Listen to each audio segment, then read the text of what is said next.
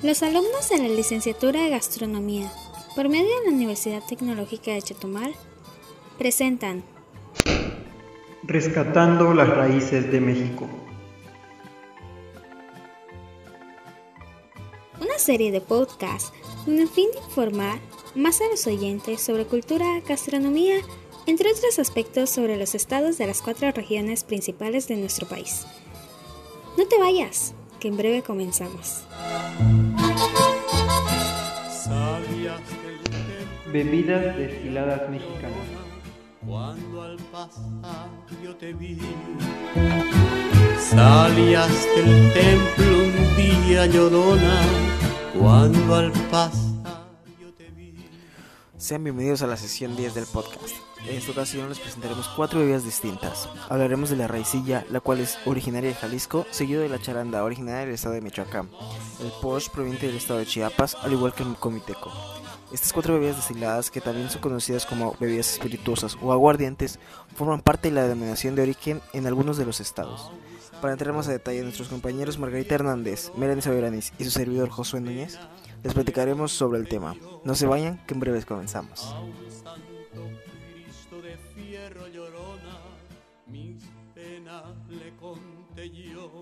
Empezamos con un poco de los datos generales de la raicilla. Esta es una bebida alcohólica endémica de la región occidental del estado de Jalisco. Es considerado un brebaje artesanal que se prepara a partir del agave pechuguilla, el cual se siembra por 8 años hasta poder cortar. Esta es una bebida que por tradición debe ser fuerte al paladar y que al cocinar la planta de donde se elabora se obtiene un nivel de alcohol del 55%. Pero no todo debe ser necesariamente enfocado a la planta. Algunas raicillas pueden ser elaboradas con frutas, como son la guayaba, café o pastiflora. Cabe mencionar que esta bebida cuenta con cinco pasos para su proceso de elaboración, los cuales se los explicaré a continuación. El primero es el quimado. Aquí los magueyes o agaves maduros se les realiza un corte en la parte de sus hojas o pencas. Posteriormente se deja al descubierto la cabeza de la piña. Después se da el proceso de cocción, donde dichas cabezas que han sido descubiertas se someten a un cocimiento dentro de unos hornos de pozo o de mampostería. Posteriormente se da la molienda, donde luego de la cocción requerida, las cabezas se someten a un proceso de molienda dentro de una taona. Cabe mencionar que la taona es un molino de harina movido mediante animales de tiro. Esos animales pueden ser burros o caballos. De igual forma, lo pueden hacer en un molino egipcio o chileno, para posteriormente pasar a la fermentación. En este paso, se coloca el producto molido dentro de unos recipientes de madera, piletas de mampostería o tanques de acero inoxidable, con el fin de que las levaduras anexadas y los azúcares se transformen en alcohol y etanol, con el fin de que las levaduras agregadas y el azúcar presente se transforme en alcohol y etanol. Como último paso, tenemos la destilación. Aquí el producto ya ha sido fermentado. Después se separan los componentes en unos alambiques destiladores continuos y columnas de acero inoxidable con el fin de que repose la bebida. Debido al proceso de elaboración de la raicilla, Michoacán obtiene cuatro tipos de raicilla, los cuales son el blanco, añejado en roble, el joven con un año de añejamiento, el reposado entre uno o dos años de añejamiento y por último el añejo con más de dos años dentro de la barrica. Ahora pasemos a lo más interesante de conocer en una bebida destilada. Así es, el proceso de cata. Este proceso consta de la presentación de la bebida más tres respectivas fases. Empezaré por explicarles la presentación de la bebida. Dentro de este apartado se deben mencionar todos los datos generales del destilado. Estos datos pueden ser escritos en la etiqueta de la botella. Desde el año de embotellamiento, nombre del destilado, marca y la denominación de origen. Para la siguiente fase, que es la visual, se analiza el color, matiz, brillo y limpieza del destilado.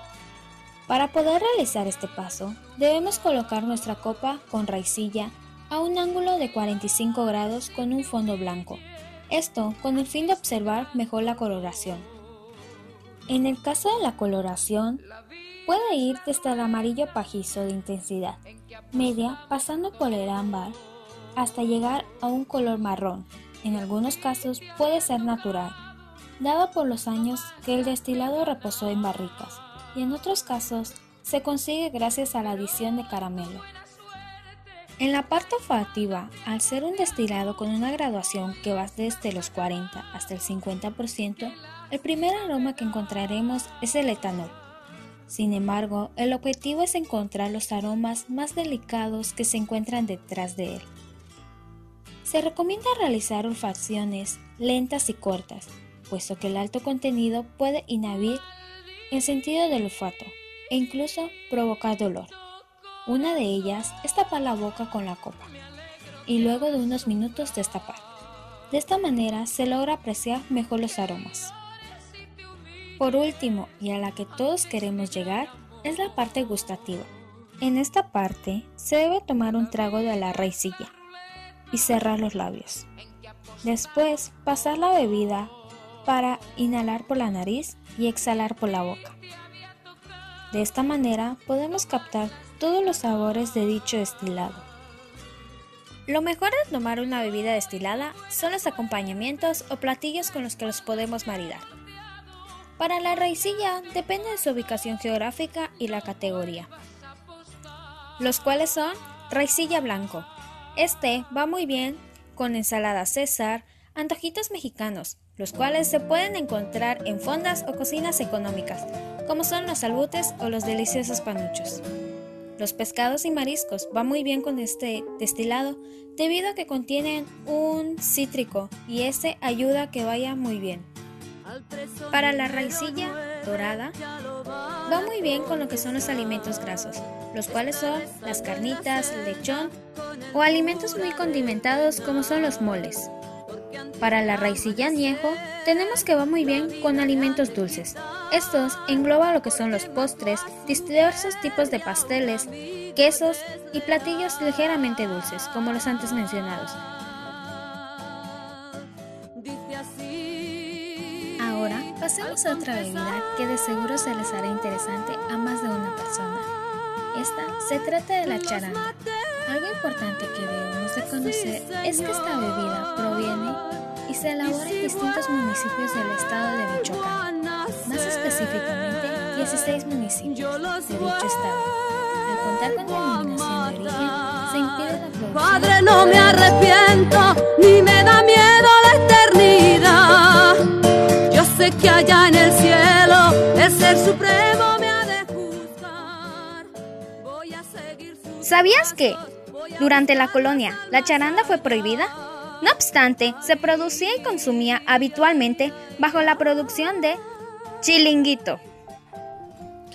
Dentro de sus categorías, según la norma oficial mexicana 199, existen cuatro tipos de charanda. La primera es la blanca, que no lleva ningún procedimiento extra. La siguiente es la charanda dorada, a la cual se le puede añadir caramelo o jarabe a base de azúcar para suavizar su sabor. En tercer lugar tenemos la charanda reposada, que necesita estar al menos dos meses en recipiente de roble o encino para poder denominarse de esta manera. Por último tenemos la charanda añeja, que se somete a un proceso de maduración de por lo menos 12 meses.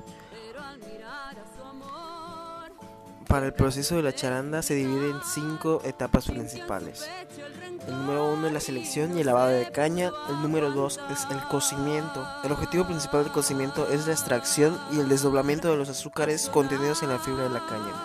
Para esto la caña es cortada en pequeños trozos de 2 a 3 centímetros de longitud y puesta en contacto con agua. Para el número 3, la fermentación. El jugo obtenido de los cocimientos es fermentado por la inoculación de un cultivo de Saccharomyces cerevisiae, con el objetivo de convertir al máximo los, los azúcares en alcohol. Esta etapa puede durar aproximadamente de 72 a 75 horas. Para el número 4 es la destilación. Para la destilación, una vez fermentados los mostos son calentados a fuego directo en alambiques para su destilación. El producto obtenido además del alcohol contiene otros compuestos aromáticos que le confieren características especiales. Para el número 5 es la maduración. La maduración se realiza en barricas de roble, blanco o encino, en donde se deposita el producto de la destilación para que adquiera características finales, como el aroma, el color y sabores particulares. Dicen que por las flores Pasando al proceso de cata, tenemos que presentar la botella al igual que la raicilla. Se lee la información contenida en la botella. Eh, podemos ver desde el año en el que se embotelló hasta su denominación de origen. Como ya se les mencionó, la cata consta de tres fases. Viene primeramente la fase visual, que al igual que la raicilla, en esta fase es para observar la pureza de la charanda y las diferentes tonalidades que adquiere, dependiendo de su clasificación. Ahora hablemos de la parte olfativa. Para esta fase debemos percibir los aromas que desprende la charanda cuando es agitado suavemente. Al ser una botella a base de caña, se debe percibir este mismo aroma y por último la fase gustativa. Sabemos que la parte gustativa es la mejor de todas, pues que implica ya probar la bebida que estamos eh, eh, catando. Para esta parte debemos tomar un sorbo de charanda de 2 a 3 mililitros y esparcirlo por toda la cavidad bucal. Se repite este proceso y en la segunda ocasión hacemos una exhalación retronasal para recibir mejor los sabores de la bebida. Para las características del maridaje, es decir, los platillos con los que se puede acompañar, se puede decir que por su alto contenido de azúcares cristalizados lo convierte en el binomio correcto con quesos azules, chocolates amargos y legumbres asadas.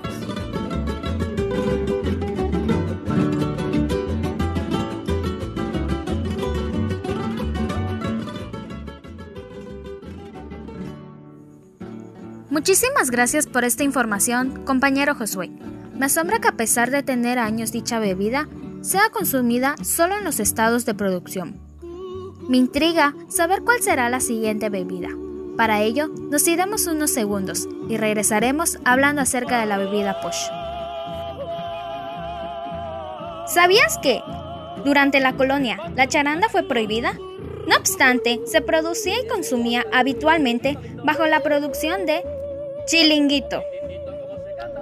Hola, es un gusto poder estar en esta sesión y poder compartirles información sobre estas dos bebidas destiladas. Para empezar, quiero hablarles de las características generales del posh. El posh o posh es una bebida alcohólica destilada de un fermento de piloncillo y maíz originaria de Chiapas. Históricamente se ha elaborado de forma artesanal y casera en alambiques rupestres. En su mayoría, este producto proviene de las regiones de San Cristóbal de las Casas y San Juan Chamula. Encontrando sus orígenes en la cultura maya, era y se sigue usando por terapeutas tradicionales entre los sectales y soxiles de Chiapas, además de que está presente en fiestas o ceremonias religiosas. Para la extracción artesanal de los jugos se hace uso del molino y de una tela que debe ser fina, el cual sustituye al colador. El alcohol por sus bondades curativas, desempeñó un papel clave en las austeras intervenciones médicas que se realizaban en tierras chiapanecas en el periodo colonial. Además, el posh fue ganando fama al ser un remedio efectivo para curar las dolencias del alma, como el miedo, la tristeza y la falta de coraje. Por otra parte, se proporcionaba como un medio para desinfectar heridas si se aplicaba en la piel. Actualmente, San Cristóbal de las Casas es la capital del Posh en México. Es el único lugar en la República donde se puede adquirir. En cuanto a categorías del Posh, se constituye de una materia prima libre de conservadores, propia de la zona y cambia según la temporada del año. La base de ingredientes para el destilado incluye agua de manantial, caña de azúcar, maíz, piloncillo y salvado de trigo. Posteriormente, todos estos ingredientes se dejan fermentar aproximadamente durante una semana y por último se realiza su destilación. Si se desea sencilla, se requiere obtener un destilado de 36 grados de alcohol y doble si se busca un grado más alto. En las regiones de los Altos de Chiapas es costumbre además incorporar infusiones de hierbas, como la hierbabuena, té de limón, romero y laurel, por ejemplo, o maceraciones de frutas de la temporada, como tejocotes, nanche, durazno, zarzamora, entre otras. Esto para contrarrestar el sabor alcohólico, creando así un sinfín variable. Este abanico de ingredientes hace del posh no solo una bebida noble en sabor, pero también un alimento muy completo. En cada comunidad hay al menos una familia dedicada a su producción, la cual es 100% artesanal y sobrelleva distintos procesos de elaboración, según la región y comunidad. Pero básicamente consiste en cinco procesos, como la cocción, fermentación, filtración, destilación y maceración. Esta última solo para los frutales y herbales. El posh de San Juan Chamula, por ejemplo, pasa por varias destilaciones en un horno de madera y barro para obtener un destilado que varía entre los 34 y 36 grados de alcohol. Una vez que se obtiene el destilado natural, se incorporan las maceraciones herbales o frutales, según lo que haya en temporada y de acuerdo a lo que cada productor considere. En cuanto a sus características, el posh natural es transparente, como buen destilado y tiene una textura que es muy similar al vodka, mientras que aquellos con hierbas o frutas cambian en color, aspecto y olor, según la materia. A pesar de ser un aguardiente, su intensidad alcohólica no es tan dominante, lo que le permite ser una bebida que además de consumirse sola, se puede usar como base en coctelería. Para el proceso de cata, en la presentación de la bebida, no lleva a cabo un proceso químico o industrial, es completamente artesanal. La caña pasa por varias destilaciones en un horno de madera y en ollas de barro, logrando aproximadamente 38 grados de alcohol. Luego se le agrega el fermentado de diferentes sabores, se deja reposar hasta que se impregna el sabor de la fruta o hierba. En la fase visual puede ir desde el amarillo pajizo con una intensidad media, pasando por los ámbar y hasta llegar al marrón. En algunos casos puede ser natural. En este caso sería un color transparente, aunque el color dependerá mucho si se le agrega frutas, entonces tendrá una variación. En la fase olfativa, en este punto hay que tener presente que estamos ante una bebida de alta graduación alcohólica, frecuentemente de alrededor del 40% y en otras hasta del 50%. Por lo tanto, el primer aroma que vamos a encontrar será el del etanol. En la fase gustativa, en esta etapa debemos colocar una pequeña cantidad del destilado en la boca y moverla para lograr llegar a toda la cavidad bucal. analizaremos aquí el cuerpo del destilado, su aspereza, finura, evolución, persistencia y retrogusto. En cuanto a las características del maridaje, el posh se debe acompañar de granos de café o con un gajo de naranja con chile habanero. El grano de café se saborea, se muerde y en el momento que sale la explosión de sabor se toma el posh. Entre los platillos se puede maridar con el tatemado, platillo típico de Colima, el cual consiste en tatemar varios chiles, tomate y sofrito con manteca o aceite, y de proteína el puerco, el cual el sabor realza la bebida ofreciendo y apareció la luna, entró por la ventana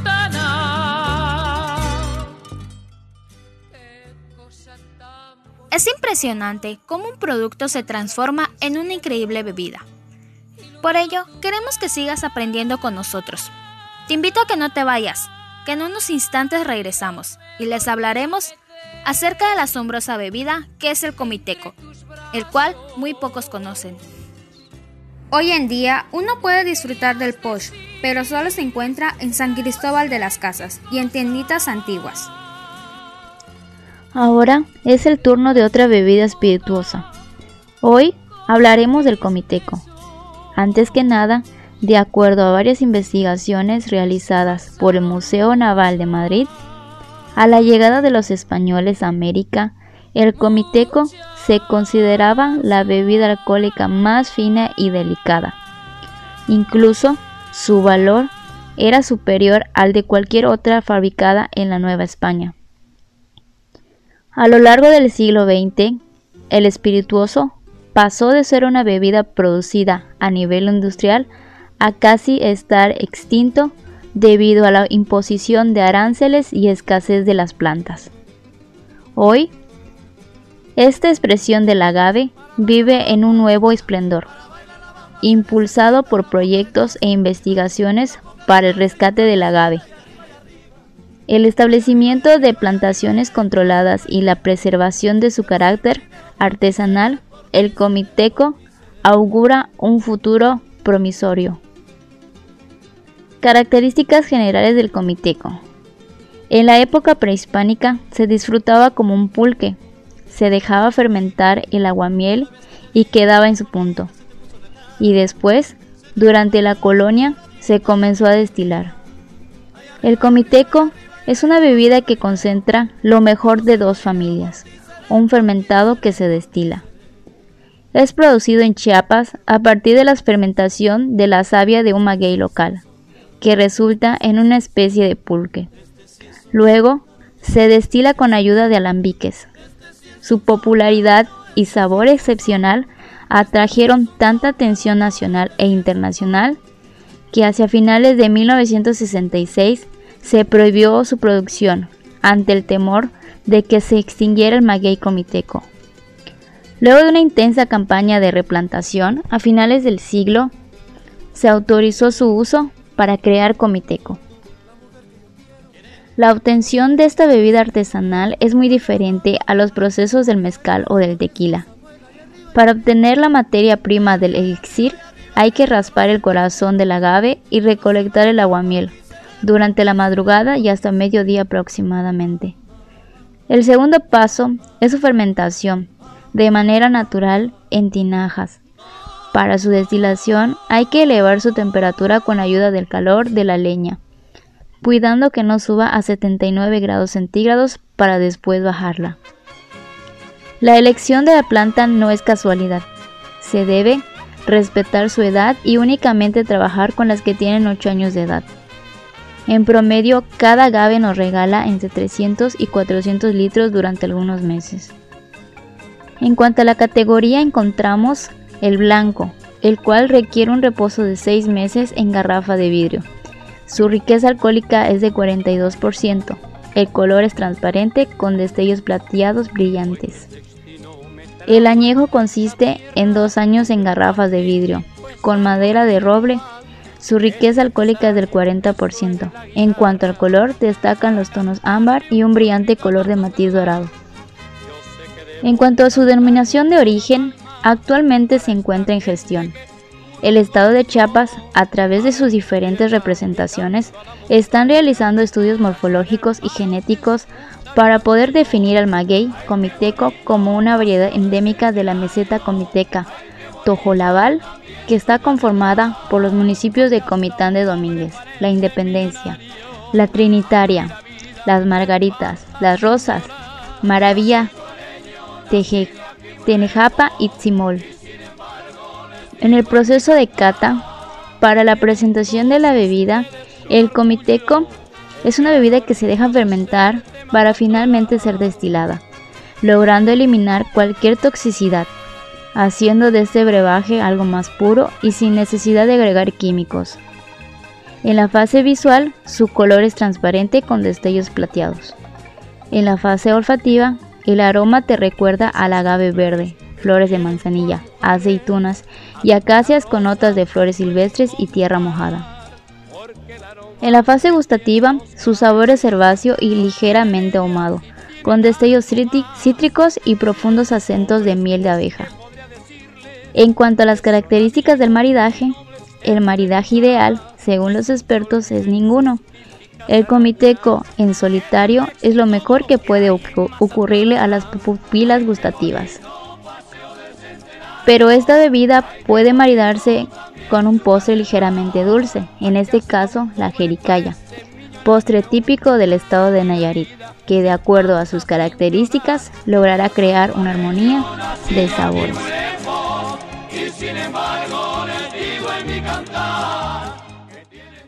Muchas gracias Lenny por esta aportación. Es muy interesante lo que acabas de mencionar sobre estas bebidas. Como bien sabemos, no muchos conocemos sobre las bebidas destiladas y tampoco que podían utilizarse para maridar con distintos platillos. Y también gracias a nuestros compañeros Margarita y Josué por haber participado.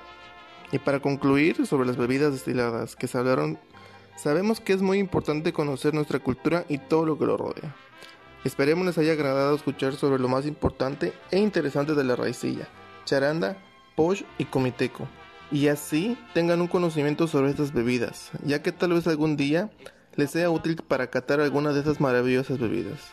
Es así como damos por finalizada esta sesión, agradeciendo a los participantes y a las personas que se tomaron el tiempo de escucharnos. Gracias por acompañarnos. Camino a la locura, aunque todo me tortura